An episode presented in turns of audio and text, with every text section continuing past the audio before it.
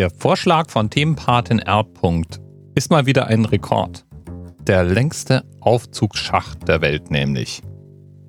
Es geht um den Fahrstuhl im Burj Khalifa. Das ist dieses super hohe Gebäude in Dubai. Wer da den perfekten Blick genießen will, der möchte natürlich auf die Besucherplattform ganz rauf. Und es gibt einen Fahrstuhl, der die Besucher dorthin fährt. In gerade mal 60 Sekunden werden 504 Meter überwunden.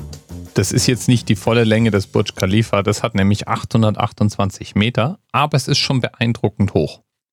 Jetzt stellt man sich natürlich die Frage, 454 Meter, 60 Sekunden, wie schnell ist denn so ein Aufzug? Moment, kurze Rechenpause.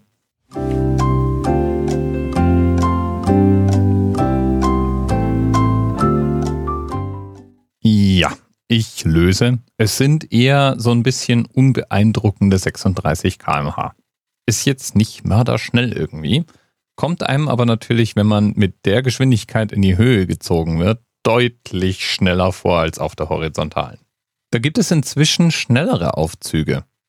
Zum Beispiel steht in Taipei ein Turm mit 509 Meter Höhe und der Aufzug, gebaut von der Firma Toshiba, erreicht immerhin 60,6 kmh. Toshiba konnte sich an dem Rekord allerdings nicht lange freuen. Inzwischen wurde ein neuer Rekord aufgestellt. In China steht ein Hochhaus, in dem ein Lift mit 72 Stundenkilometer das sind 1200 Meter pro Minute, durch das Hochhaus fegt. Recht viel schneller geht's allerdings dann auch nicht mehr, denn irgendwann wird's mal für die Besucher doch eher sportlich.